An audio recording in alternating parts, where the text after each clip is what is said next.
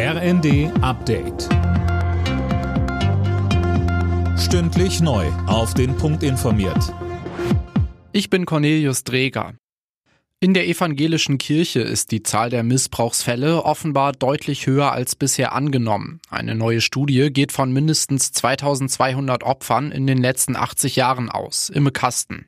Die Studienmacher betonten, das sei nur die Spitze der Spitze des Eisberges. Heißt, die Dunkelziffer dürfte deutlich höher liegen. Denn für die Studie seien von den Landeskirchen nicht ausreichend Unterlagen zur Verfügung gestellt worden.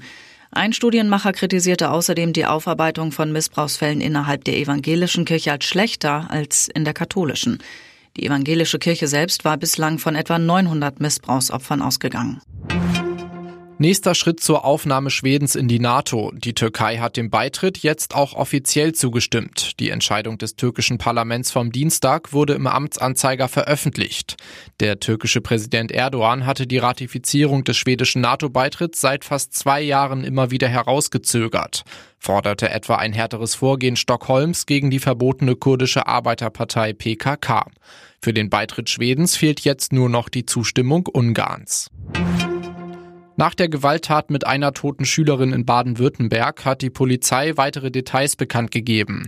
Der 18-jährige Tatverdächtige konnte nach einer Flucht in Niedersachsen gestellt werden. Er soll das gleichaltrige Mädchen erstochen haben.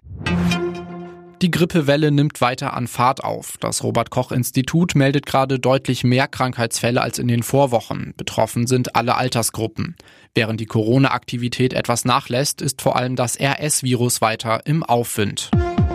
Alle Nachrichten auf rnd.de